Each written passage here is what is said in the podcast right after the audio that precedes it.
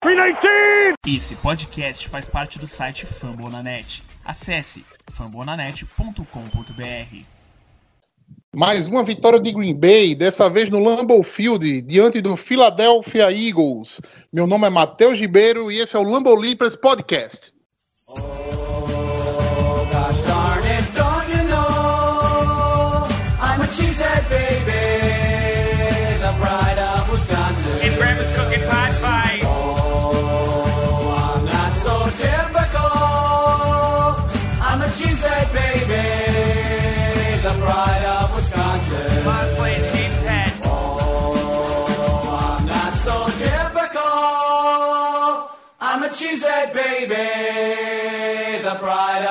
Jim Bob, where the hell's my bowling ball? Apresentando a nossa mesa, começar por ele, nosso garoto de ouro, Guto Edinger. Bem-vindo. Fala Matheus, mesa galera que está assistindo a gente. É 9-3, encaminhamento da divisão. 400 vezes o Aaron Rodgers passou por um touchdown na liga. E vitória encaminhada. Os playoffs também. E agora é lutar por uma seed 1. Vamos que vamos. João Nunes, boa noite. Boa noite, Matheus, Guto, nossa convidada aí que daqui a pouco se apresenta. Cara, bora, bora falar dessa partida aí contra os Eagles, né? Green Bay sempre dando aquele sufoco no final, né? Pra testar o coração do torcedor, mas a partida foi tranquila, ataque começou clicando bem, como a gente já vendo na temporada. É, o Guto, como já falou, era o Rodgers chegando na marca de, de 400 touchdowns. Enfim, vamos dissecar tudo isso daí nesse podcast. Voltando ao formato clássico do podcast, diga-se de passagem, né? Então vamos lá. O João hoje que também está completando o, o minuto de número 400 de comentário dele aqui no podcast, ininterruptos, né? vamos chegar, vamos, vamos, a gente vai falar sobre isso também mais tarde. Mas vamos lá. Apresentar nossa convidada já pré-apresentada pelo João Biadami. Bem-vinda novamente ao Lambo Leapers Podcast. Valeu, boa noite, galera. Comentar esse jogo que finalmente limpou um jogo feio que foi do ano passado. Beijo, Jaqueline. Foi ótimo comentar com você e, e, e tá certa. Comentar também aquela maravilhosa joelhada do Davante quando ele passe, fez a recepção de 400, que foi lindo demais. Eu preciso comentar isso, gente. Eu chorei.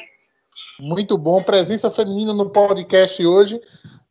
E vamos debater um bocado sobre essa vitória do, do, do, Green Bay Packers sobre o Philadelphia Eagles, sobre o quadra. O, quando é 400, qual é o número ordinário para 400, Guto? Me ajuda. Caraca, você me pegou de calça curta. Pera aí. Pera aí que os, o, os estagiários vão pesquisar enquanto você vai falando. E vamos falar um pouquinho hoje também sobre. Gentésimo. Quadringentésimo. Quadragentésimo, ok. Quadrim. E quadrim. vamos falar. Quadrigentésimo. Quadrigentésimo. Perfeito. Esse gente. podcast é muita, é muita, muita informação.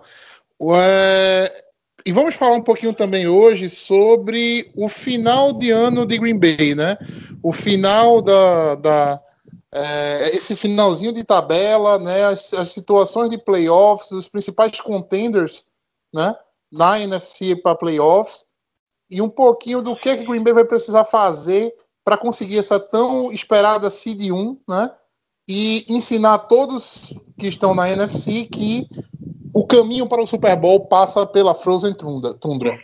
É, mas para falar um pouquinho do jogo, é, João, me diz aí, diante de uma vitória assim, até com um pouco certo susto, né? Green Bay passou no finalzinho do jogo, mas para quem vai ter o destaque nessa vitória contra o Philadelphia Eagles? Uh, cara, eu vou dar o destaque hoje, aqui em homenagem até o primeiro destaque pro Aaron Rodgers, tá? É, por mais que seja já chão batido, a gente sempre fala do Aaron Rodgers, mas hoje, em especial, né, número 400 na carreira de TDs, é o sétimo quarterback na história chegar nessa marca, né, e ele foi o que chegou mais rápido, só nos 193 jogos, o cara que, por enquanto, tinha um recorde de chegar mais rápido era o Breeze, né, mas o Rodgers acabou passando e também é o único a conseguir essa marca, tendo menos de 100 interceptações. Né? Então a proporção de TDs para interceptações do Aaron Rodgers é absurda, chega a quase 5 TDs para uma interceptação. Agora eu não vou me recordar qual que é a proporção, mas é absurda, né? Mais de 4 TDs para uma interceptação. Mas já aproveitando o gatilho, cara, Aaron Rodgers aí, né? O quinto jogo seguido dele completando mais de 70% dos passes, então é, já chegando a 68% de passes completos nessa, nessa temporada, né? Uma marca muito, muito boa e talvez se ele consiga manter acima de 70 seria a primeira vez na carreira, né? É, e sétimo jogo na temporada com rating de pelo menos 120. O Rodgers que vem liderando a NFL em rating em touchdowns, né? Com 36 agora, começou 33 antes do jogo, 3 touchdowns, 36. É, nessa partida, 8.7 jardas por passe, então, assim, né? Um, é um aproveitamento muito grande, coisa que se reflete na red zone quando a gente chega, né? Então a gente vem nessa partida 2 de 2 no aproveitamento TDs na red zone. Então, achando o ataque conseguindo aproveitar muito bem em espaço curto, o LaFleur sem medo de sair com touchdown, isso a gente já vê é, que vem se repetindo na temporada, até mesmo pela questão da falta da torcida, né? O ataque ele, ele, ele engrandece em cima da defesa, né? Da perde força.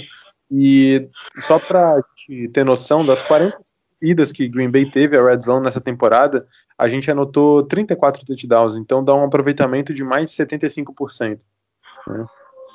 É, só para completar os dados do Rodgers, que eu acho sensacional de falar, é, eu acho maravilhoso o fato dele ter tido uma nota de 96,9 ontem, é, e essa é a maior nota dele desde a semana 9 de 2010, eu acho, contra o Dallas. Então, assim, se você não considera o Rodgers como um grande nome para competir com o Mahomes pro troféu de MVP, desculpa, você não tá, entendendo, tá vendo esporte errado, você não tá assistindo a mesma temporada que todo mundo. É, ninguém vai falar Let Russ Cook não aí?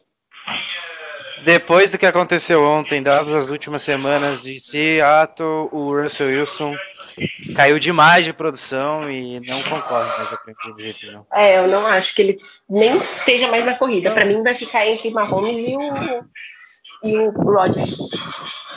Sem Não, dúvida não, alguma. não, com certeza. É, eu, eu, eu, eu ainda acho, eu acho que já falei aqui no podcast, tá? E é, por enquanto, tá? Por enquanto, ainda é Mahomes. Né? Por enquanto ainda é Mahomes. Agora. Assim, Eu o achava isso é- até ontem. Não, É eu, eu não, a eu gente- não, eu não consigo. Exatamente. eu- eu- eu- é, eu não consigo achar isso só até ontem. Eu acho que o Rogers teve um jogo extraordinário ontem, sim. Entendeu? Mas o jogo do Mahomes ontem de noite também, né? Você olha, vê um aproveitamento de red zone baixo, né? Fica naquela. Mas, amigo, ele fez uns quatro ou cinco passes sensacionais. Entendeu? E tudo que é tipo. Ah, o Roger não faz aquilo? Provavelmente o Roger faz também, entendeu? Mas assim, é, é, é, é, uma, é uma disputa né, que, por enquanto, para mim, até que me prove. Até que assim, eu vejo alguma coisa complicada do Mahomes, eu acho que ainda é do Mahomes esse prêmio de MVP até essa semana 12. Não é que eu queira É, o claro prêmio de MVP pro Rodgers, mas é, até porque isso pode Mas ser. isso- não, não é isso. É que a questão é: todo mundo que ganha MVP não ganha Super Bowl. Então, essa, essa maldição, em tese, talvez seja um problema Faz nos playoffs. mas, assim, a questão do Rodgers exclusivamente é ver o que ele tem de peça no ataque e ver o que o Mahomes tem de peça no ataque. O Robert Tony tá numa temporada muito boa e isso vai ser destacado daqui a pouco. A gente também tem o Devante Adams, que é um dos melhores recebedores da liga, talvez seja o melhor hoje, junto do DeAndre Hopkins. Infelizmente, o Julio Jones é, tem um ótimo quarterback, mas a temporada do Falcons é desastrosa. Mas, é, além desses caras, você tem o Aaron Jones, que consegue mesclar bem. O Jamal também, jogo corrida é bem forte, Green Bay, mas você não tem tantas armas quanto o Mahomes tem. Porque eu tô falando de Travis. É. Tá? A, a linha Não, mas ofensiva, a a linha linha- ofensiva, sim. A, Mas a linha assim- ofensiva de Green Bay é infinitamente melhor que a linha ofensiva do, do Chiefs. né? Eu vou- eu vou- eu vou mais longe. Eu vou mais longe. Eu vou mais longe. A- o Mahomes mascara os problemas da linha ofensiva do Chiefs, que é muito fraco. Com certeza. Com Mas certeza. isso qualquer Não, o talento dele qualquer compensa tudo. faz, o talento cara. dele compensa todo e qualquer Wilson, problema que tem lá. É, a linha ofensiva, assim, os jogadores, os bons quarterbacks conseguem mascarar isso. Só que o Mahomes perdeu o Tardif, que foi ajudar, e foi por uma causa nobre, não tô, não tô falando nada. O Austin Tardif, para quem não sabe, ele foi ajudar ah, o combate ao Covid. Acho que ele é do Canadá, ele foi ajudar lá na cidade natal dele, então ele foi, ele é formado em medicina, então ele falou que não ia jogar essa temporada na NFL por causa disso. Aí eles contrataram o Ojim- o Ojimeli, que para mim era um upgrade em relação ao left guard que eles tinham, conseguiu lesionar as duas pernas, acho que foi ligamento das duas pernas, também tá fora da temporada, então foi perdendo várias peças, mas já era uma linha deficitária, entendeu? E o Mahomes com o talento dele e também com as peças, né? Porque eu falei do Kelsey, tem o, o Hill, o Bell, o Clyde Edwards Helaire, você tem o Michael Hardman, você tem o Robinson. São muitas peças no ataque para o Mahomes fe eh, festejar. Então acho que é, ele mascara muito. Então, nesse quesito, sim, o Rodgers tem, tem a melhor linha aí dos três facilmente. É, eu, em skill position, obviamente o Aaron Rodgers vai sair atrás, né, cara? Isso de muito quarterback aí na NFC. E quando a gente vai pegar Adams, o Scantling e o Lazar, pelo amor de Deus, né? Então, comparar com as armas que o Patrick Mahomes tem para trabalhar, mas assim, cara. Eu Até o Wilson, que... né? O Wilson também tem não, armas melhores. Sim, é, mas a questão, o, o Wilson tem um, um, um, uma anta né, de coordenador ofensivo. Schottenheimer, puta que pariu, cara. Sério, a, o plano que, que eles vêm trazendo, junto com o Pete Carroll, que também é teimoso, tá entendendo? Cara, não, não, tu não facilita a vida do teu QB, cara, porque falar que o, o assim, o Russell Wilson poderia estar jogando aí tranquilamente a nível de MVP, tá entendendo? Mas existem certos problemas. E ele estava. Cara, e tava. Ele estava até uns três jogos atrás. Sim, e uh, por isso que eu digo, para mim, quando a gente fala, é porque é, é complicado, cara. O, o Aaron Rodgers ele tá muito tranquilo para trabalhar no pocket. A partida que ele foi infernizado, olha só o que saiu de resultado, tá entendendo? E então assim, a, até que até que o Green Bay continuando a proteger bem seu QB, cara, eu creio que o Aaron Rodgers vai continuar nessa narrativa e pode até sair eventualmente com o MVP. Na transmissão americana o pessoal fala muito que a disputa tá muito acirrada e tal, mas se o Rodgers caprichar, ganhar do Titans é, na, num horário nobre ou, ou, sabe, alguma coisa desse tipo e não perder até final do ano e sair, porque tem algumas vitórias que o Green Bay deveria ter saído. Aquela contra o Vikings, cara, a gente deveria ter ganho aquele jogo. Um jogo contra o Colts também. Uhum. Contra o Colts. Era para estar tá 10-1. 11 é, na real. Se a gente ganhasse contra o Colts, cara, a gente saía ali com uma moral, tá entendendo? Mas, é, é, enfim, é, de qualquer forma, o Patrick Mahomes, até pela idade dele, porque a gente não pode ser injusto, o Aaron Rodgers já tá caminhando para 37 anos, tá entendendo? É uma diferença colossal tu assistiu. Hoje o Rodgers é mais um pocket passer. Ele ainda tem as tendências do jogo dele, óbvio, que ele é o Aaron Rodgers. Ele ainda é um gambler, mas ele, ainda ele, mais. Ele tem o melhor passe dessa, dessa liga, o melhor throw dessa liga, nada vai mudar a minha opinião. O throw do Aaron Rodgers é absurdo, mas o Patrick Mahomes, pela idade, o cara é um. É absurdo, é absurdo. E é o próximo talento pode... geracional. Sim, é. é. Não só o próximo talento, como eu, eu, eu vejo no Mahomes o, o maior jogador da liga de toda a história. Eu, eu enxergo ele dessa maneira. O Mahomes tem o potencial para ser o maior jogador de, da liga de toda a história. Ele só precisa, tipo, ter um, uma, uma linha ofensiva melhor, acho que parar de lesionar o jogador dele da linha defensiva seria interessante também. É... Potencial, e não tem como ele tem. Chiefs. Ele, ele, é, ele, é, ele, tem potencial, ele é muito bem orientado. Isso não tem discussão. A, a relação dele com, com o técnico é maravilhosa e, e, acho que isso reflete muito no modo de jogo dele. Mas ele é, eu não, não acho que ele é maduro o suficiente para ter a leitura de pocket que o, que o Rodgers tem. E para chamar falta, chama falta como o Roger chama, leitura de pocket que o Rogers tem, a, a, calma de jogo e a leitura de jogo. E eu acho que isso vai vir com experiência, claro. Mas eu ainda acho que por, por essas razões eu confio muito no MVP do Rogers. Eu, eu não sei se eu tô sendo clubista, eu acho que eu tô sendo clubista pra caramba, mas é por isso que eu confio demais. Caraca, 39 segundos. Eu tava vendo o Também. É. Voltando, voltando para as, as, especificações do jogo, né? A gente citou um pouquinho aí quando falou de linha ofensiva. É, eu, eu, eu, tive uma discussão hoje. É algum absurdo dizer que essa é a linha com maior dipty que vocês já viram na história de Green Bay? Ou o esquema do LaFleur, ou, tá? É a linha com maior dipty que Green Bay já teve, ou, né? O esquema do LaFleur permite que as peças sejam trocadas sem comprometer demais o resultado da linha. É, eu, eu, acho assim, minha opinião rapidinho, tá? Para mim isso já foi algo planejado. Quando a gente trouxe o Billy Turner já pensando num cara que rotaciona na linha inteira e ter o Rick Wagner ali que é tanto que jogou de right tackle, né? então a posição dele é de tackle e o Billy Turner fica rotacionando, jogou bem de tackle também, mas pode pegar de guard. E claro que o Elton Jenkins, quando foi pego no draft, a gente também sabia da capacidade dele rotacionar e, e jogar de center e foi pique da, em Era LaFleur. Então, assim, a linha ofensiva foi construída para isso que tu tá falando. Fora que a gente tem um esquema que exige de bloqueio dos Tyrands. Então a gente tem o Lewis, tem o Tony, a gente consegue complementar bem no jogo. Fora a posição de H-back que a gente também coloca para jogar. Então, Sim, pra mim isso já foi algo já, obviamente, pensado, né? E a gente ter- vê isso também na contratação do Tivon, por exemplo. O cara ele jogou como running back no Lions durante muito tempo, tinha uma boa pontuação lá. E essa rotacionalidade do que o, que o LaFleur trouxe era uma coisa que a gente poderia ter visto na defesa também se a gente tivesse um bom coordenador defensivo.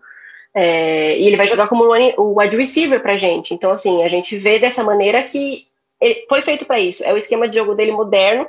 E é por isso que eu acho que não combina muito com o que o Petini vem fazendo, porque ele tem um, modo de jogo inovador que o Petini não tem. Eu acho que esse é o maior problema que a gente tem hoje agora. O, o modo de jogo dos dois não combina, não de maneira alguma, e o LaFleur tá fazendo certo, o Petini tá fazendo errado, e o Petini não acompanha. Eu vou de encontro aos meus companheiros aqui, porque é, eu acho que, na verdade, além de tudo que eles falaram, talvez seja uma mescla, porque a gente sabia que o Alton Jenks era versátil. Eu só não sabia que ele tinha a qualidade rara de conseguir jogar nas cinco posições da linha ofensiva e jogar bem. Não é fácil achar uma linha ofensiva que jogue bem em uma posição já na liga. Você achar um cara que não perde, não, literalmente ele não perde de diferença. Você coloca ele de center, ele joga bem. Você coloca ele de guarda, ele joga bem. Você coloca ele de tackle, ele joga bem. Não tem diferença do Elton Jenkins em qualquer posição da linha ofensiva. É o mesmo, é, é o mesmo talento em todas as posições. Entendeu? E isso aí é scout, isso aí é LaFleur, é Adam Stenavich, que é pouco falado, a gente tá falando do esquema do LaFleur, mas o LaFleur trouxe outro técnico de linha ofensiva. A gente tinha perdido um cara que a gente até falou na época, eu e o João, principalmente o João bateu na tecla, porque ele tinha mudado principalmente a questão de, de bloqueios em função dos jogadores de linha ofensiva na liga. Ele foi pro Browns. A gente não sabia se a linha ofensiva ia conseguir ah, andar pra frente logo depois que perdeu esse nome, entendeu? E muito É, pelo contrário. Exato. Mas o Stenavich veio, alinhou com o esquema que o LaFleur queria, e a linha ofensiva tira, tira a gente, coloca a gente e joga bem. É, Fato. John Rooney. O Lucas Patrick, eu não sabia o que esperar de Lucas Patrick para 2020. E é um dos melhores guardas da NFL. Então, assim, é, qualquer jogador que entra nessa linha consegue jogar. Porque além do esquema ser bem mon- montado, o técnico de linha ofensiva trabalhar bem os jogadores, o, a- a- o depth é muito profundo. A gente tem muitos jogadores que conseguem fazer mais de uma função. E acho que isso que o LaFleur priorizou. Porque a gente perdeu agora o Linsley. O Elton Jenks foi movido para center. O Rick Wagner virou right tackle. E o Billy Turner virou right guard. A linha não perdeu talento. Ah, muito pelo contrário, manteve. O Rodgers sofreu um sack, um sec nessa partida. Mas eu acho que foi muito questão do drive, do que aconteceu no drive, por causa daquele fumble que o Aaron Jones teve naquela jogada e afins. E depois se arrumou, não tomou mais nada. E a linha defensiva do, do Eagles era a segunda que mais, que mais sacou quarterback na temporada. Então, para mim é uma junção de fatores. É como se fosse a engrenagem que eu vivo falando da defesa. Uma coisa move a outra. E o resultado final a gente tá vendo em campo. É, vou para não para não dizer que a gente não falou das flores, né? É, o que falar da defesa de Green Bay, né? Nesse jogo.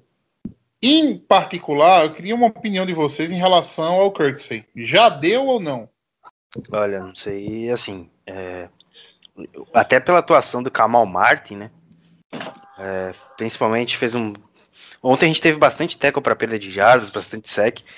É, eu acho que o Kirksey não volta para 2021. Até pelo contrato ser muito amigável, a gente precisar de cap space e ter prioridades. Para mim, foi esse aluguel de uma temporada aí. E vamos ver se a gente vai atrás no draft ou na free agency, porque há bons nomes, né? Há bons nomes na free agency para suprir aí. Até upgrades em relação ao Kirksey. E dado o Chris Barnes retornando agora de lesão, de Covid, né? Que ele voltou a treinar na semana passada, deve jogar, já tá elegível para jogar contra o Lions. A atuação do Kamal Martin, que foi interessante. E se o Kirksey não tá tendo uma. Como é que eu posso dizer? Não tá tendo uma discrepância tão grande das atuações com o Kamal Martin, que é um cara de quinta rodada, pode rodar aí na próxima temporada.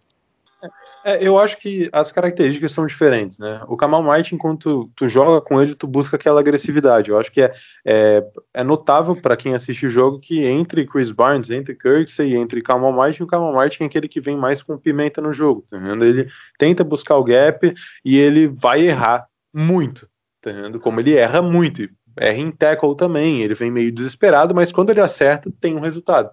Então é um cara para se lapidar. Kamal Martin foi um, um, bom achado, mas que o Green Bay não pode já é, pegar nesse esquema do Patton e jogar ele pro fogo, né? Então foram 16 snaps nessa partida, acabou se contendo, porque a gente também conseguiu abrir uma no segundo, terceiro, quarto uma vantagem. Patton já chamou o dime dele e tirou os linebackers de campo, né? Então já puxou ali mais snaps pro, pro Green, enfim, de, de dime linebacker.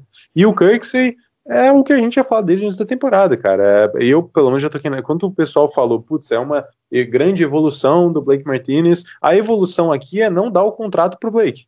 É tu buscar no Kirks ali 4 milhões de, de, de, cap hit, tá bom, contratinho de um ano, vamos ver no que vai dar, e é isso, tá entendendo? Mas assim, uh, tirando 2018, esses dois anos aí, 2017, esses dois anos competindo, dois linebackers diferentes que cometem muitas vezes os mesmos erros e então, assim, a gente começa a achar que o defeito não é só do linebacker. O Kirksey peca, sim, ele peca, como ele também faz coisas boas. Ele teve uma, uma boa cobertura no Boston Scott, running back de, de, dos Boston. Eagles. É, não, não deixou de sair no first down. Eu acho que é, né? O Scott, o running back deles. É, Boston e... Scott, você falou Boston. Ah, Bot... não, é Boston Scott, isso. É... Mas, e tanto que no início do jogo, o Green Bay é, veio com uma postura defensiva muito diferente do que a gente vinha vendo nas últimas partidas. Então, Green Bay aproximando da linha de scrimmage, trazendo os corners para perto da linha, né, é, próximo dos recebedores, é, com, buscando ali sair da, do, do, de três DLs, né, indo mais para dois DLs, dois outside linebackers e pegando os dois linebackers para deixar aquela mobilidade no meio do campo. Algumas vezes funcionou, mas outras vezes não, mas Green Bay conseguiu deixar várias vezes eles ali no início em situação de terceira descida. Isso que importa. Agora, é, se na terceira descida Green Bay não consegue parar quando é um pouco mais Uh, se bem que os números não são tão ruins, tá? Às vezes é porque a, a, o volume é, é, muito grande, né? Mas daí eu não sei. Só sei que Chris Barnes, para mim, é, seria melhor ver ele, tá? Um pouco mais. A gente não deu nenhum snap pro Chris Barnes nesse jogo. É, não sei se tem alguma coisa de errado com ele. Enfim, não, mas... não, não, É que ele, ele tava voltando de Covid. Ele voltou de Covid no dia é, do jogo. Aí ele não podia jogar. Ah, tá, entendi. É, então, erro meu, mas assim, só então para dizer o que. Até que ele tava inativo, João. Ele tava inativo? Lista de inativo. A única pessoa que eu posso confirmar que tava inativo ah. era o Jordan Love, mas de resto não vou lembrar. Mas assim, eu concordo numa coisa que o. Ai, esqueci o nome. Quem falou por último que agora a gente não lembra o nome de vocês, perdão? João. João, eu concordo muito com o que você falou, tipo, o pessoal falar ai, do Martinez. Eu não acho que o Curtsey deve, nem o Martinez, nem o Fackrell, por exemplo, devem nada pro Curtsey. Sinceramente. Eu, ele é uma, uma evolução de 1% em comparação com o Blake Martinez, concordo.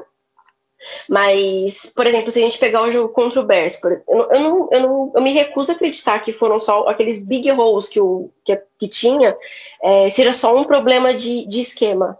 Porque Clark e os Adarius, um extremamente longe do outro, e o Kirk ser completamente longe da jogada.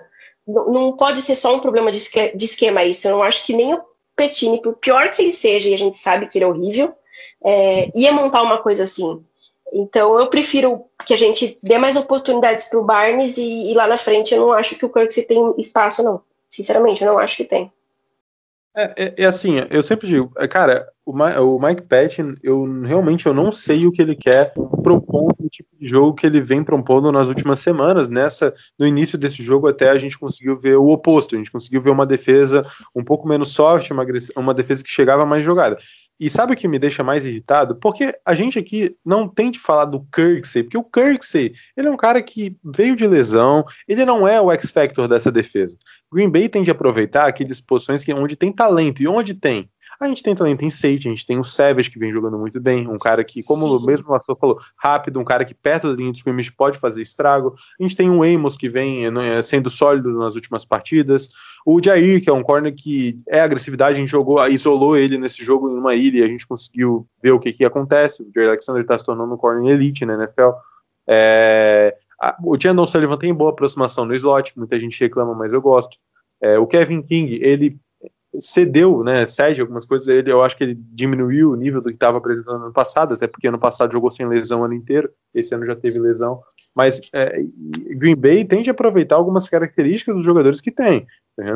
Para isso, muitas vezes tem que puxar mais para perto da linha mesmo. O Pet não pode é, sair, só vir, em, botar defensive back em campo, todo, todos espalhados, jogar em prevent defense e achar que a gente vai conseguir, por algum milagre, interceptar uma bola que vai.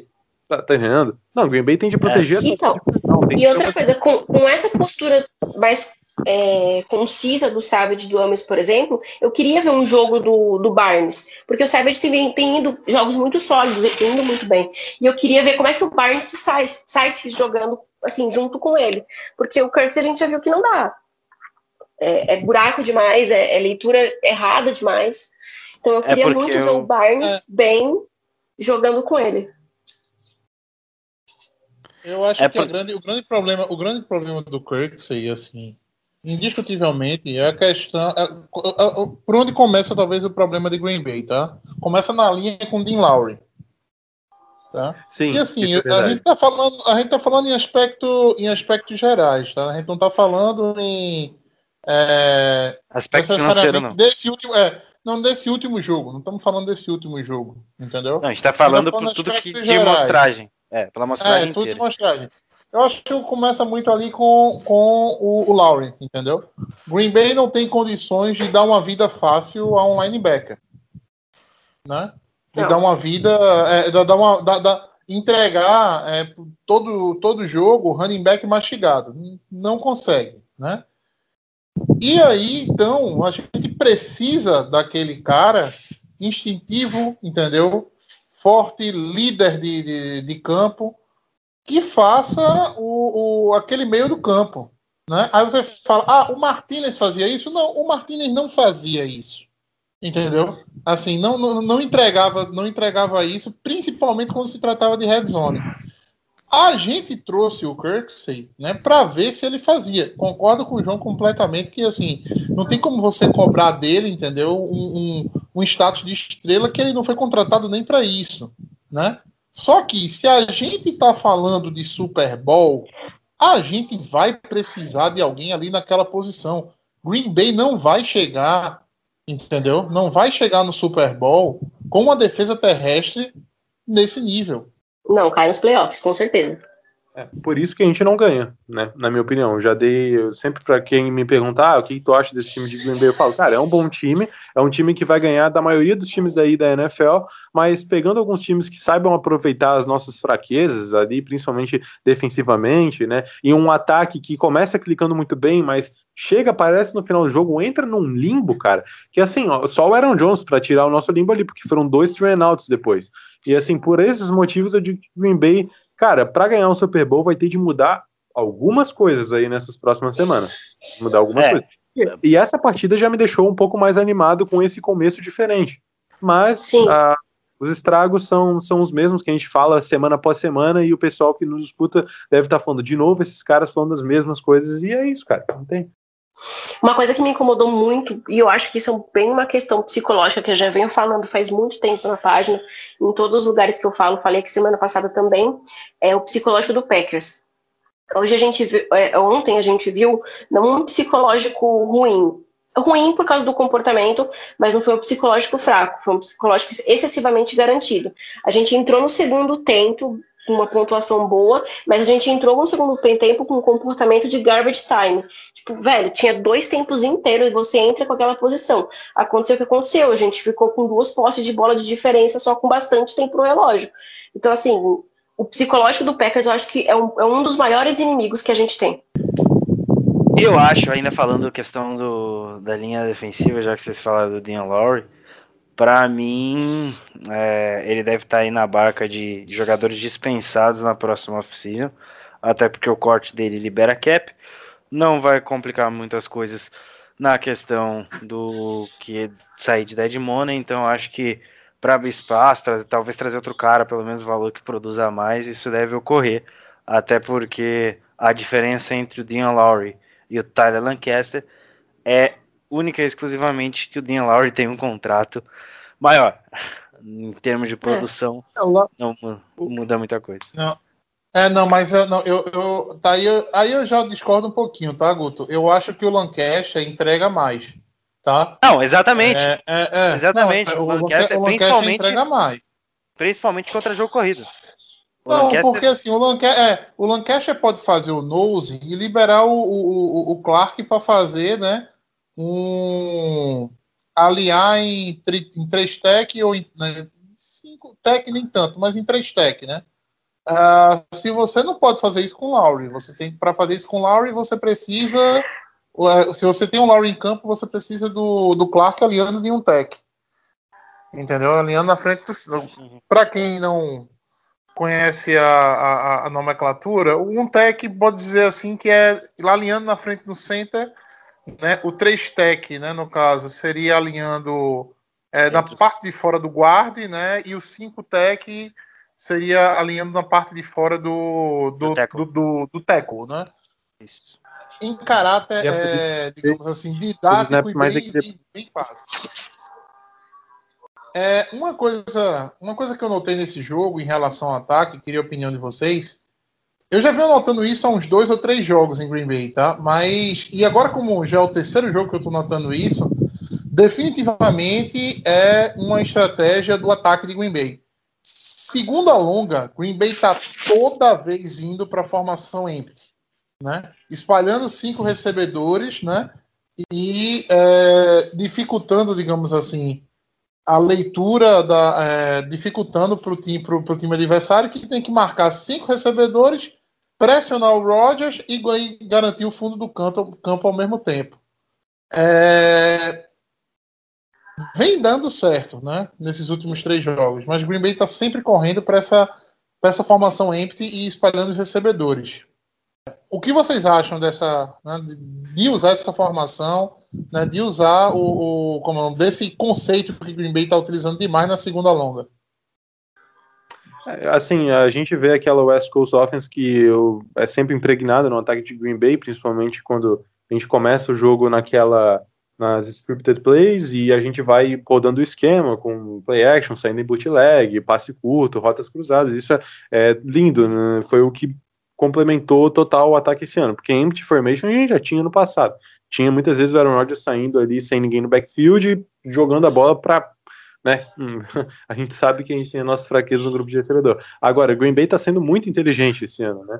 Então, o LaFleur não só em segunda longa, tá? Mas em segunda, ah, eh, descidas curtas, utilizando um pouco desse spread offense, né? Eh, pegando muitas vezes o Aaron Jones alinhando ali eh, como recebedor e aproveitando uma rota curta, ontem conquistando first down ali. Então, o Rogers saindo com uma leitura mais definida, né? Não seria algo, ah, vai for verticals e vê no que dá. Não, não entendeu? seria algo mais é, planejado. Eu acho que é, o Green Bay não pode é, sair do sistema, nesse caso, né? Teria de se manter agindo com inteligência como fez nessa partida.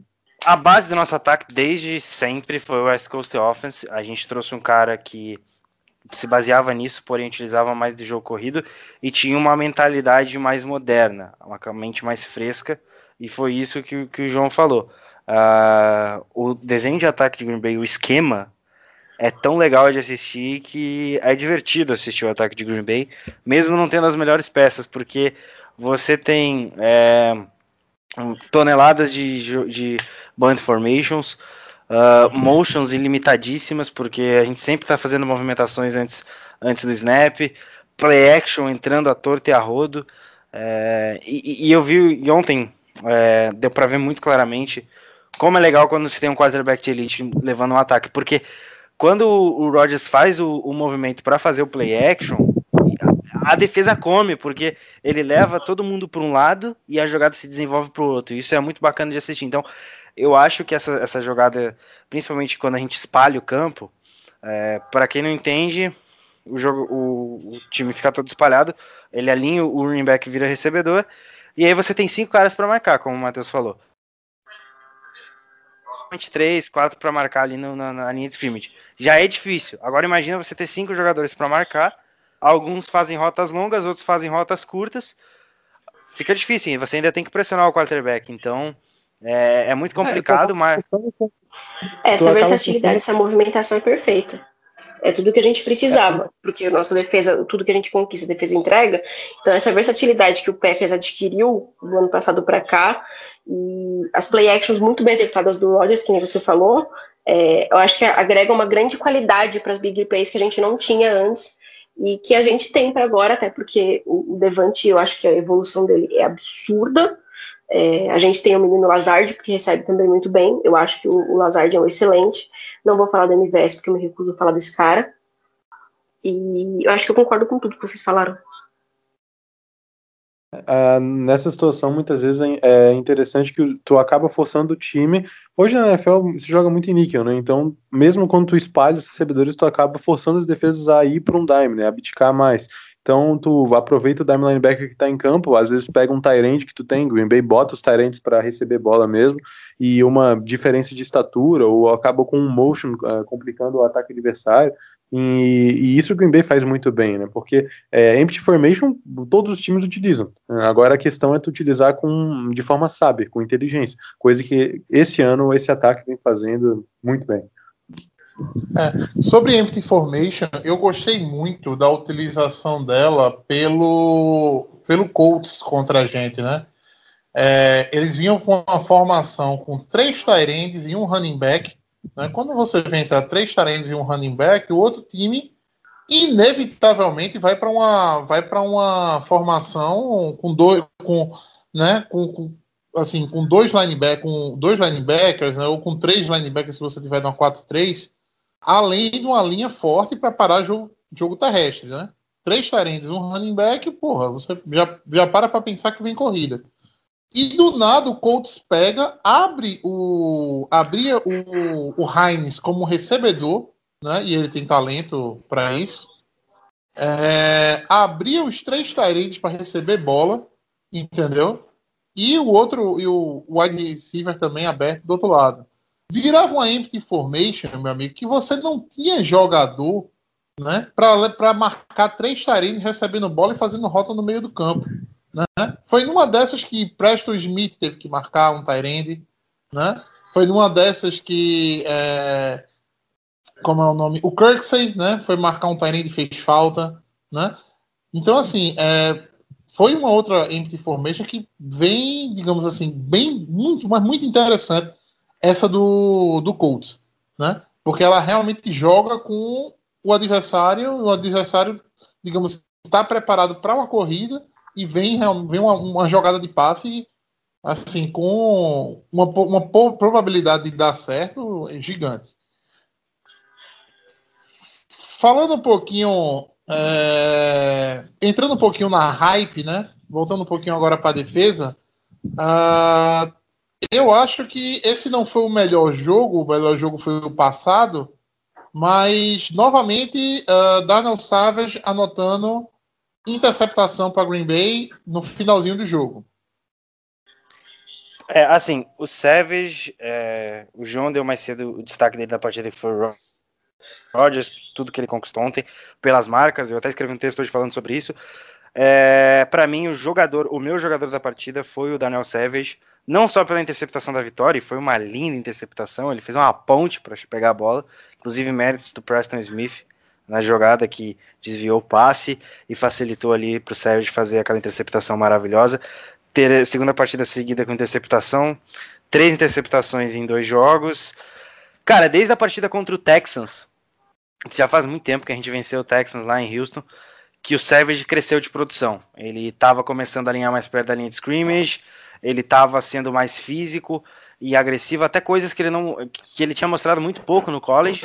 É, ele era mais um ball Hawk de fato jogando em Maryland e ele não era tão tão tão exigido assim como um, um cara que ficava mais próximo da linha de scrimmage.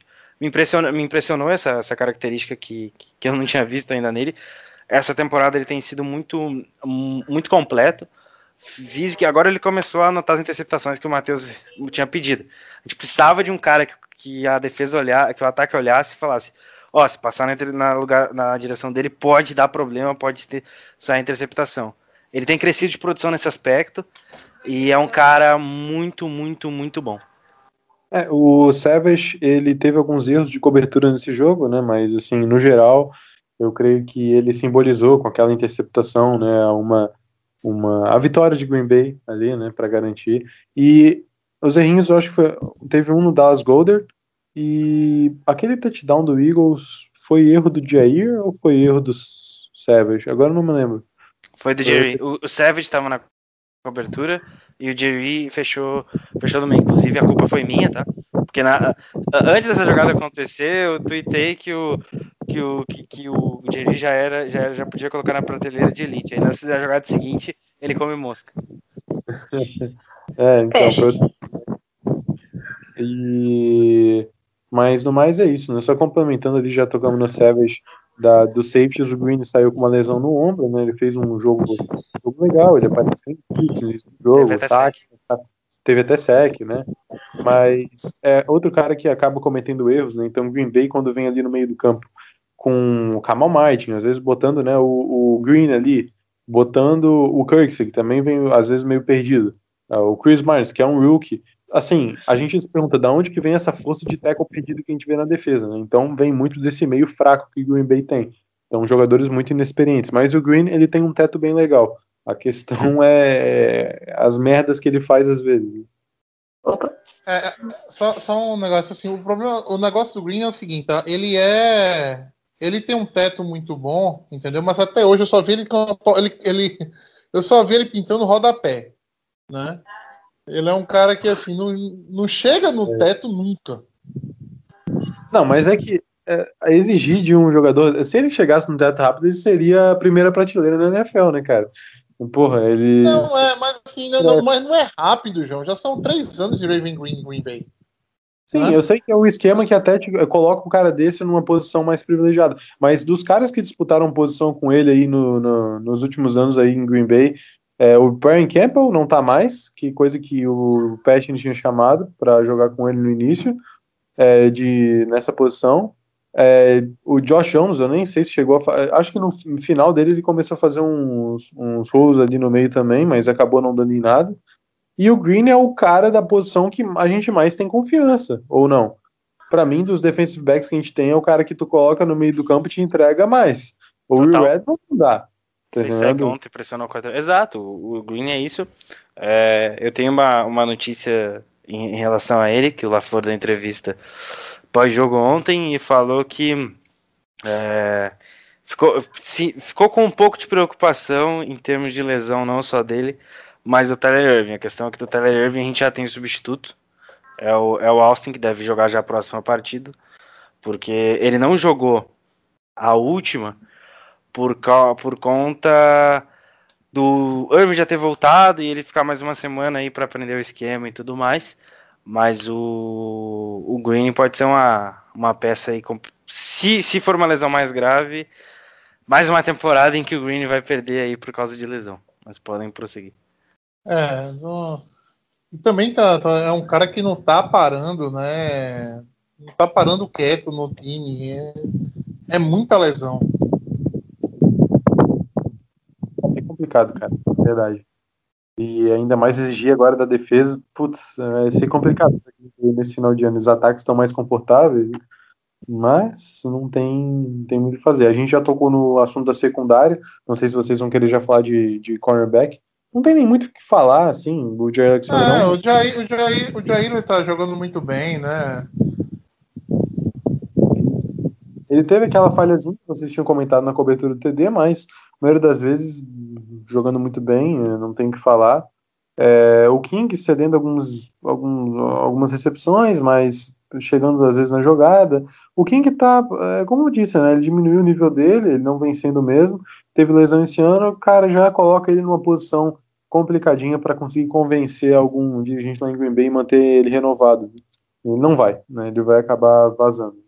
E Até porque o King tem uma questão que se você trouxer qualquer cara ali de primeira e segunda rodada na posição de corner, vai produzir o mesmo nível que ele, porque, enfim, não que ele não seja, não que ele seja ruim, mas você consegue repor a saída dele facilmente, se não no draft, na free agents. É, a gente fala mais pela estatura dele, né? É um cara que tem uma envergadura muito boa, um- ele é alto, mas realmente, assim, óbvio, em fatores lógicos, manter o King a gente não cogita aqui, né? Green Bay tem, achou o seu Nickelback, achou e tem o Jerry, ah, o Jerry Alexander, né? Então, agora a questão Ah, Acho que foi o slot corner, na verdade, que é o Chandon Sullivan, né? Também foi jogar de nickelback. É que é um cara que vai precisar ser renovado nessa pós-temporada, né? Sim, também. Acabou a, a, a- a brincadeirinha de dar tender nele, né? Agora a gente vai ter que dar um contrato ao Chandler Sullivan. A gente tá dando. Ele tá com 24 anos, saláriozinho de 750 mil. Ano que vem já é Restricted Free Agent, né? Exato. É. Então, ah, e deixa eu voltar aqui. É. Então é isso, né? Na posição, e a gente também teve quatro snaps pro cada Roman, super cada Roman no final do jogo ali. E o Sullivan, inclusive, que entrou no lugar do Tyler Irving em, em retornos de punch, né? Quando o Tyler Irving acabou saindo com uma, com uma lesão, eu acho que o Guto falou, né? E, e daí É, o- falando, falando mais um pouquinho do Sullivan, foi bem que lei do ex ontem, né? Porque ele, ele já passou pelo, pelo Eagles, não ficou por lá. E aí foi se firmar em Green Bay. Verdade, tô vendo aqui. É, 2018. É, Então, a gente já falou do safety, dos corners, dos linebackers.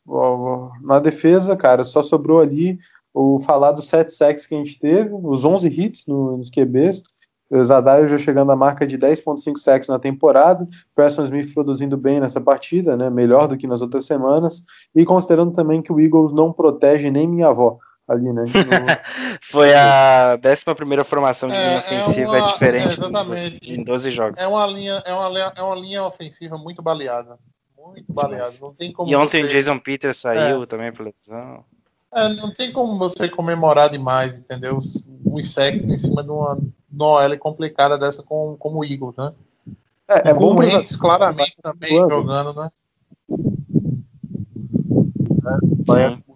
Ali para o contrato dele futuramente estar na mesa. né? O, o, o Rashan Gary também, ele é bom ir acumulando para depois a gente ver no Pro Football Reference lá bastante sec. Daí engana. E, Não, enganar não é. Ele é, o- é- é assim. É, é que os Adares É. tem os números, mas o melhor pass rusher do Packers em 2020 é o Rush é, assim, cara, o Rashan Gary, eu, eu tenho muita, muito pé atrás com ele. Muito pé atrás com ele. É, eu não gostei da pique na época, eu já sempre falei, mas assim, cara, ah, não sei se eu, eu me iludo com, com o Rashan Gary. Pelo menos a gente vê que ele, ele tá tendo mais snaps realmente, mas assim, eu tô vendo assim, pessoas colocarem muita, muito, muito tempero no Rashan Gary.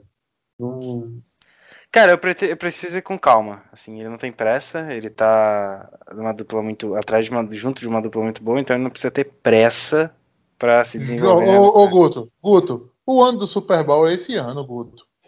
Não dá Aí, ter o ano- pressa Gary, Não, não, mas velho. assim- Tem que- Ele tem. Eu, eu não quero. Eu, eu preciso que ele seja um cara consistente em um jogo de playoff, entendeu? Mas ele tá bem, acredite. Assim, essas, últimas, é, essas últimas semanas, entendeu? Mostraram um Rashan Gary que a gente não tinha visto ainda, né? É, Mas assim, entendeu? Assim, putz, porra, o cara tem, vai ter que produzir, né? Entendeu? A gente não tá querendo ir pro Super Bowl ano que vem, a gente quer ir pro Super Bowl esse ano, né? Esse ano eu digo nessa temporada, né? Claro. É, a Bia caiu da, da ligação, vamos, a gente é, aguarda, segundo ela aqui, caiu a, a- faltou energia, né? Na, na, na casa dela, na cidade dela. Então, É. assim, em qualquer momento ela volta, mas a gente vamos, vamos tocando por aqui. Para não dizer, né, assim, para a gente terminar essa questão do jogo, ainda falta falar de uma coisa bem, bem, bem chata, né? Green Bay, tá? Isso, minha opinião, não vou entrar em números, né, mas vou entrar em, digamos, assim, em algumas coisas que eu vi nessas últimas semanas. Green Bay tem o pior special team da NFL. Você pode ter assistido o jogo do Chargers, né? Recentemente visto o Chargers perder, levar uma surra de special team do, do, do Patriots e achar que o deles é, o deles é pior, tá? Não, não parei para analisar o special team do Chargers, mas Green Bay tem um special team horroroso. O Shawn Meninga tem feito um trabalho bem mais ou menos questionável, já foi questionável na temporada passada, essa também piorou, parece que o, o Special Teams regrediu, e o Jake Scott não tá numa temporada boa, muito pelo contrário, e no geral, né, a única coisa boa do Special Teams tem sido o Mason Crosby, que o Mason Crosby aí, ele independe do sistema. Ele é uma aberração da natureza, assim como é, é um grande kicker aí da NFL e vem numa temporada absurda, não errou nenhum field goal até agora. E errou só três extra points. Errou um ontem, um contra o Bears e um contra o Falcons na semana 4. Então, no aspecto geral, não é na loucura falar isso, não, Matheus, mas assim, eu ainda acho que temos times com special teams piores. É, eu, eu não coloco só isso aí na culpa do Menega, não, tá? Vai, vai o do LaFleur também para essa discussão, tá? Porque não é só uma questão de, de treino, entendeu, Guto? É, Sim, sim, a sim. tem- é, a gente tem gunners horríveis, tá bom? E demoram muito para chegar. A gente tem um Panther, né? Que o encanto do primeiro do primeiro ano já acabou, né?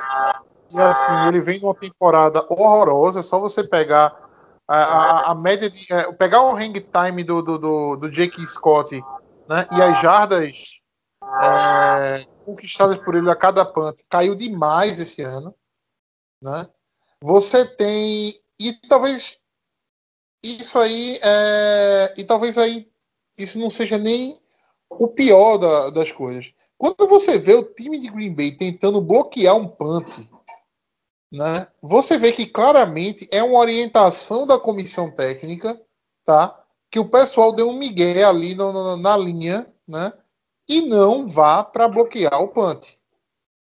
Ninguém chega a 5 metros do Panther, tá?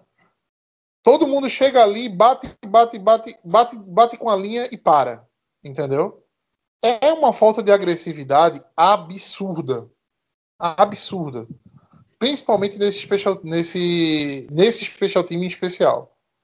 É, é retorno, é retorno de punt que a gente sofre, gente perdendo tackle em special team, né? É retorno de, de, de, de kickoff, né? E já são já são dois, eu não sei, eu, agora me, me esqueci se foi, o- foi um punt ou foi um kickoff retornado desse jogo, mas já são dois TDs de special team que a gente leva. E amigo, desculpa, dois- não, é, dois- é, não pode levar, entendeu? Não há, entendeu? Assim, não tem o direito. Time que quer chegar em Super Bowl não pode levar ponto de special team dessa forma, né? Ainda assim, bem que isso- foi com um jogo dominado, ainda bem que foi com um jogo dominado, né? Mas, cara, não tem. é, E eu digo, novamente, não é só o Menega, porque se você é head coach do time, você vê a passividade do special team, né? Você vê uma orientação clara aos jogadores para não atacar o punt, né? E você não toma uma atitude, né? Cai sim sobre o Matt LaFleur essa culpa do special team. É, foram dois retornos de punch já com touchdown para o time adversário contra Green Bay. É, 50% isso representa dos punts retornados para TD esse ano na NFL. Então teve 4, 2 foi contra Green Bay. O primeiro foi para o Killan Cole dos Jaguars. É, foi o retorno de 91 jardas e agora de 77 jardas para o Jalen Rager. Só trazendo a estatística, né? é, o Packers agora está 6-1 quando toma um TD retornado para punch, desde a década de 90. Aquela estatística mudou. Estava 5-1, agora está 6-1. Quem quiser saber o dado completo, escuta o pó- o pós-jogo contra de Packers e Jaguars. É, E a média de retorno de punch que o Bay cede em jardas é de 20. Então a gente chuta o punch, o adversário pega a bola é, em determinado ponto volta 20 jardas de média. É, isso também com o setor para TD acabam aumentando essa média aí, né? Mas a situação não é nada boa e Green Bay já vem tendo um special teams no mínimo soft desde Ron Zook. E com a troca para o Menenga no ano passado, parece que a feijoada não mudou, né? Continua. Exato. Daí a gente começa a se perguntar, né, se é um problema estrutural na organização, né? Porque o Damar Wendell quando saiu do de Green Bay, foi para Cleveland, ele falou que a diferença dos treinos que são impostos nas em ambas as franquias são distintos. Sabe, Green Bay parece que tem uma tradição diferente. Vamos entrar agora, né? Saindo um pouquinho do jogo, né? Terminando a questão do jogo, a gente já falou sobre ataque, defesa, special team. Vamos falar um pouquinho agora sobre esse calendário de Green Bay que, que a gente tem pela frente. nós temos. Me corrijam se eu passar alguma informação errada, tá? Temos na próxima semana. ah, Round. Putz, agora bateu a dúvida se é Panthers ou Detroit. Round. É Lions. É. Isso. Tem, vamos, ter, vamos ter os, os Lions no Ford Field. Isso. Depois a gente enfrenta o, Panthers. o Panthers no Lambeau Leaper. No, no Lambeau Leaper, oh meu Deus. No Lambeau Field. É, a gente sai para enfrentar Chicago. Não, não. No Lambeau Field. Depois a gente tem o Titans é, em Green Bay e sai para enfrentar o Chicago no derradeiro jogo da temporada. Correto? Correto. Lá em Chicago, no Soldier Field. É, é, a gente já vem conversando sobre isso no podcast, mas talvez um, um o jogo que seja divisor de águas para Green Bay aí é a vitória, seria uma vitória diante do, do Titans, né? Que parece ser o adversário mais complicado nesse final de, de temporada. Ah, ao mesmo Cristalino. tempo, a gente tem. O, o que, João? Não, isso é cristalino, né? A partida contra os É. Titans é a chave. Deixando claro aqui, É. quem não sabe, o João, na verdade, é torcedor do Tennessee Titans e é uma farsa ele torcer para Green Bay. Pode prosseguir, Matheus. Olha, cara. Não, ninguém fica tão puto no podcast sobre Green Bay pra ser torcedor do Titans, tá? Não, não tem perigo do João. Não tem perigo do João não ser torcedor do Green Bay de jeito nenhum. Ele e o Rafael, tá? Não tem perigo de nenhum dos dois, assim, ser, ser alguém infiltrado. É, Vamos, assim, falando, falando sobre o principal adversário de Green Bay, essa semana a gente teve um calendário muito bom, né? Assim, o o Seahawks perdeu, né? O Rams ganhou, ainda tá ali com quatro, quatro derrotas, né? Enfrenta, enfrenta o Seahawks ainda esse ano, é, né, nessa temporada. Mas o parece, pelo andar da carruagem, que vai ficar entre Green Bay e o New Orleans Saints essa seed 1. Saints que pega o Chiefs ainda. Então, Exato. Exatamente. E a gente tem a vantagem do confronto direto. exatamente. Se bem que eu apostava uma vida, tá? Que o, que o Falcons ia tirar uma vitória do Saints. Mas quase tirou, né? O jogo foi. Foi, bem É. equilibrado no final. A bola tá. É que a bola tava na. O Julio ali não conseguiu é, fazer a recepção, mas tava no meio de dois. Mas vamos lá, né? Eagles e Saints agora na próxima semana. Deve dar Saints mesmo sem quarterback. Aí Saints e Chiefs. Vikings e Saints termina com um duelo divisional entre Panthers e Saints. Esse Vikings e Saints aqui pode ser interessante porque o Vikings talvez precise ganhar para ir para a pós-temporada. É, Vikings e Saints eu acho interessante. E o Panthers e Saints também não é jogo ganho, não, tá? Se for Sim, com o Tyson Panthers Hill. É, se for com Tyson Hill ainda, não é jogo ganho pro Saints, não. Eu acho que é, o pessoal tá falando que o calendário do Saints é, é fácil, né? Tirando o, o Eagles, né? Que é uma, digamos assim, uma franquia que tá numa instabilidade gigantesca. Os outros três jogos são jogos complicados, sim, para um Saints que não tem o seu quarterback principal. E além, né, a gente medindo as outras forças na, na NFC, ah, só para a gente passar a tabela da NFC geral aqui, na NFC East, os Giants estão empatados com o Washington, né, 5-7, 5-7, o Washington que ganhou a partida agora contra Pittsburgh. É... Meu Deus, né? Nessa... Ô, João, Acontece, a acontece. João, a NFC East a gente pula quando vai dar, né? É, É que exato. a NFC é uma aberração da natureza. Ela tá lá. daí, daí, ó, essa na NFC North, na nossa divisão, a gente tem Minnesota passando à frente de Chicago, vindo para seis vitórias, né?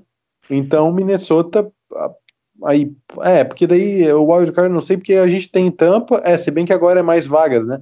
A gente tem Tampa na NFC, na NFC South, a gente tem o Saints com 10-2, né, lidera, daí tem Tampa com 7-5, Tampa que vai enfrentar nas próximas partidas o Vikings, ah, daí depois eles jogam contra o Falcons, Lions e Falcons de novo. É um calendário bem tranquilo para Tampa aí fechar 11-5, né? Mas vamos ver, eles também gostam de É, conseguir. repete, repete, por favor, aí, é, João, É, o calendário de Tampa.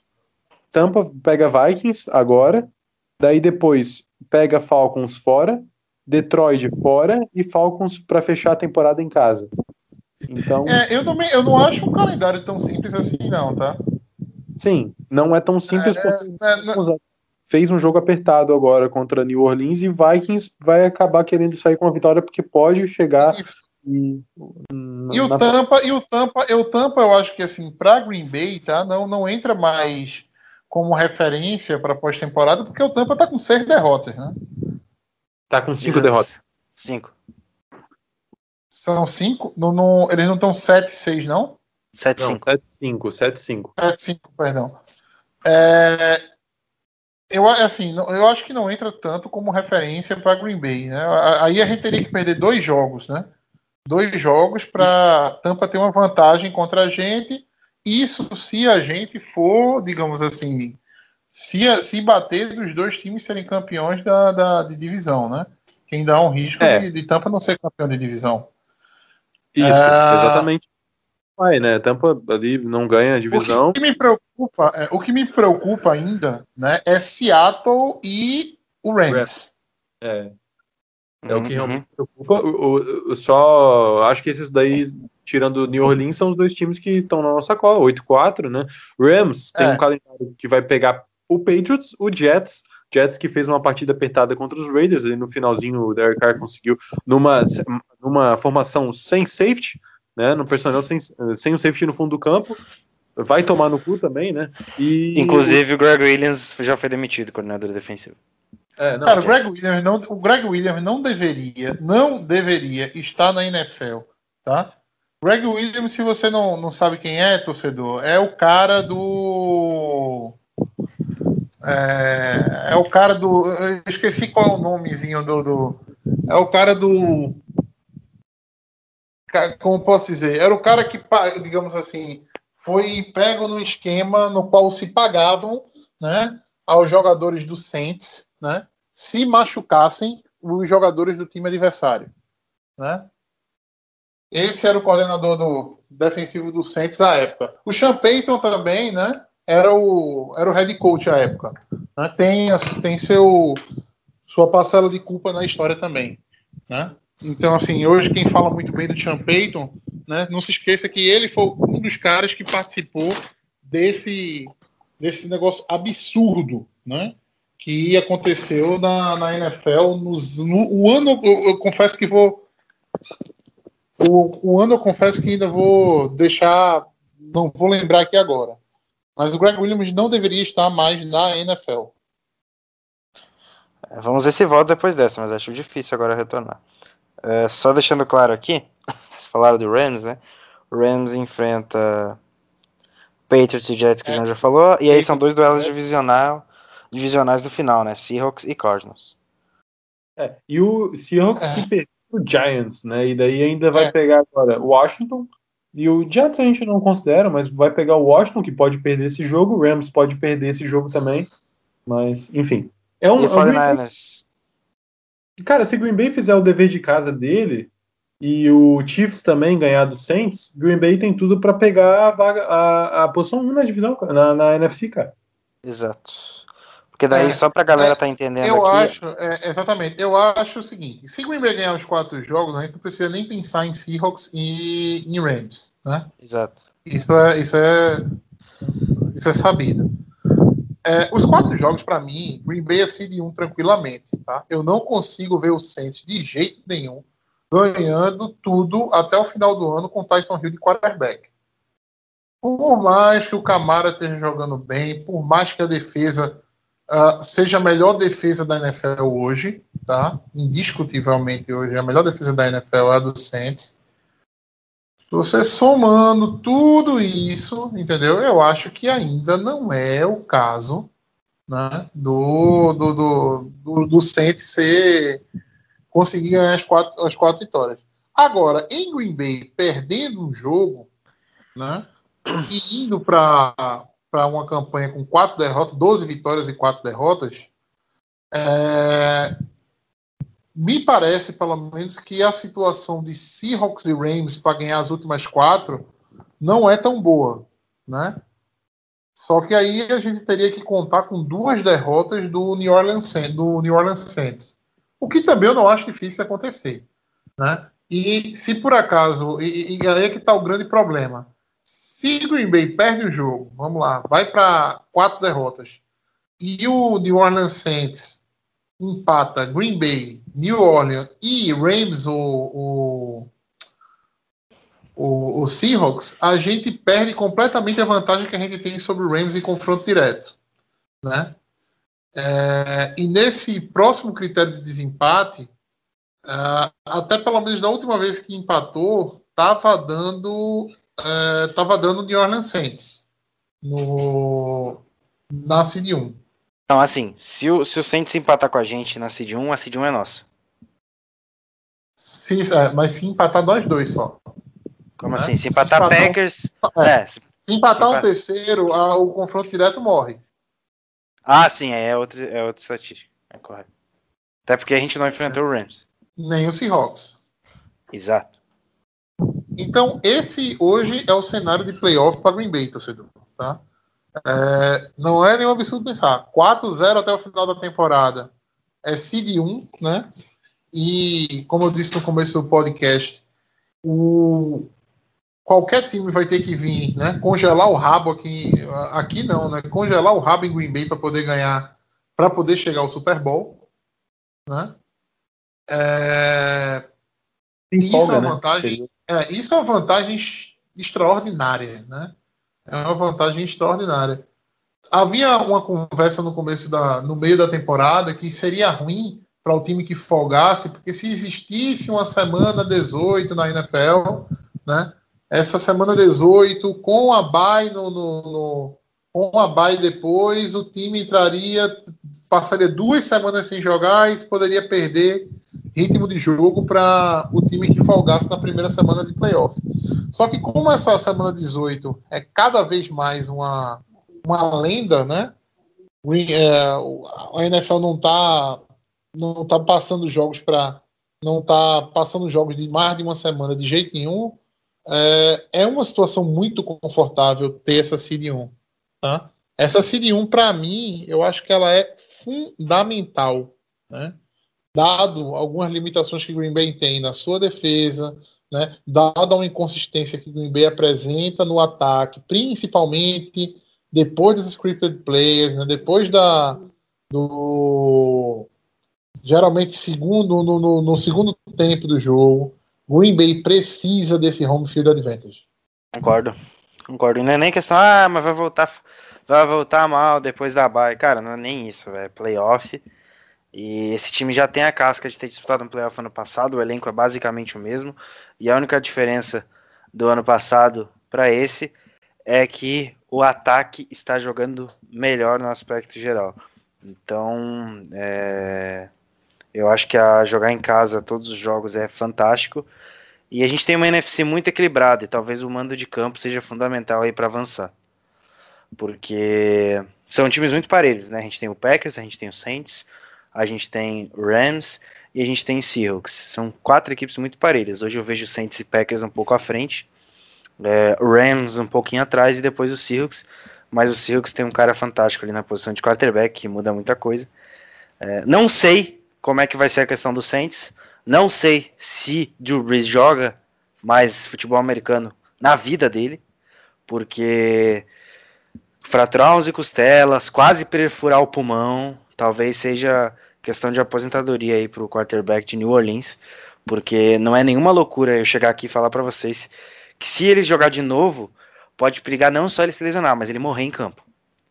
Porque foi uma lesão muito complicada para um cara que já tem mais de 40 anos. Então, assim, é, talvez talvez Tyson Hill seja o quarterback aí nos playoffs, e aí o, o, o Saints vai precisar muito mais do time em si do que qualquer outra coisa. O Seahawks eu já falei do talento e genialidade de Russell Wilson, mas a linha ofensiva é fraca. É um matchup favorável para o Packers em todos os sentidos. A defesa, a defesa do Seahawks é um Deus me acuda, não pressiona. os, os linebackers não conseguem cobrir ninguém. E é- a gente tá falando do Bob Wagner do KJ Wright, que é uma excelente dupla. A secundária também é total dependência do Jamal Adams, que não tá numa temporada boa. E o time talvez mais, mais encaixado aí, além do Saints, seja o Rams, que recuperou a essência que levou eles pro Super Bowl e tem um grande head coach, que é o Chama Cavei. Agora, eu tava falando, a gente tava vendo aqui, eu tava vendo aqui a classificação. Ah, se eu tivesse que apostar dinheiro hoje, tá? Eu diria que o Vikings vai no playoff, tá?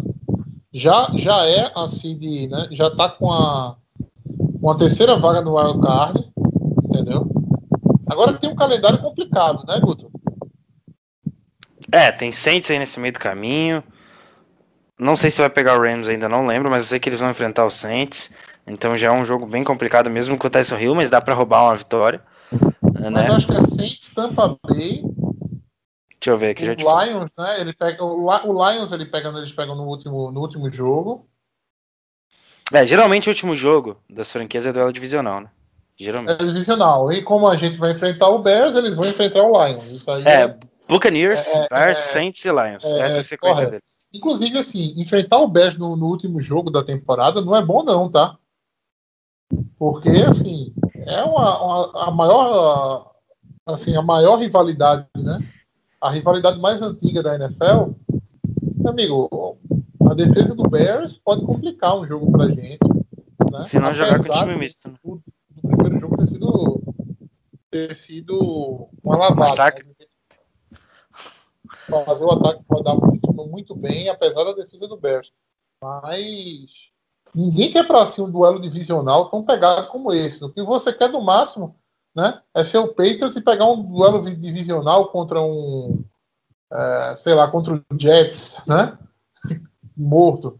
Mas contra o, Bears, contra o Bears, esse último jogo, apesar de a gente estar tá com a confiança lá em cima, né, a gente está realmente é, ser um jogo assim, é, é, o tipo do jogo que o Bears vai entrar com a vida, com, com tudo que tem para atrapalhar né, a questão de playoff de Green Bay. E tirasse de um da gente. É isso, pessoal. A gente. É... A Bia, infelizmente, não conseguiu voltar, né? Ela não, não, não mora no Amapá, né? Que, que, que teve o um apagão recente, mas faltou luz na casa dela e a, ela não conseguiu se manter online aqui com a gente nesse podcast. Guto, nosso recado paroquial de todo o podcast. Ah, primeiro eu quero agradecer, João, a Bia que não pôde terminar o podcast com a gente, mas também muito obrigado pela sua participação aí na primeira parte. Matheus, muito obrigado também. E, cara, não deixe de seguir a gente nas redes sociais, é arroba no Twitter e no Instagram. É isso, né? Mais uma semaninha aí, mais um. É confronto divisional? É confronto divisional. Vai ter o podcast preview, vai ter o podcast preview, mas dá para chegar, enfim, às 10 vitórias e já clinchar os playoffs aí nessa semana, se tudo der certo. Lembrando que estaremos jogando em Detroit contra os Lions. A gente volta então para o próximo podcast aí, preview contra o Lions. Valeu, galera, e go, pack, go! Chegamos em dezembro, né? Finalmente na, na NFL.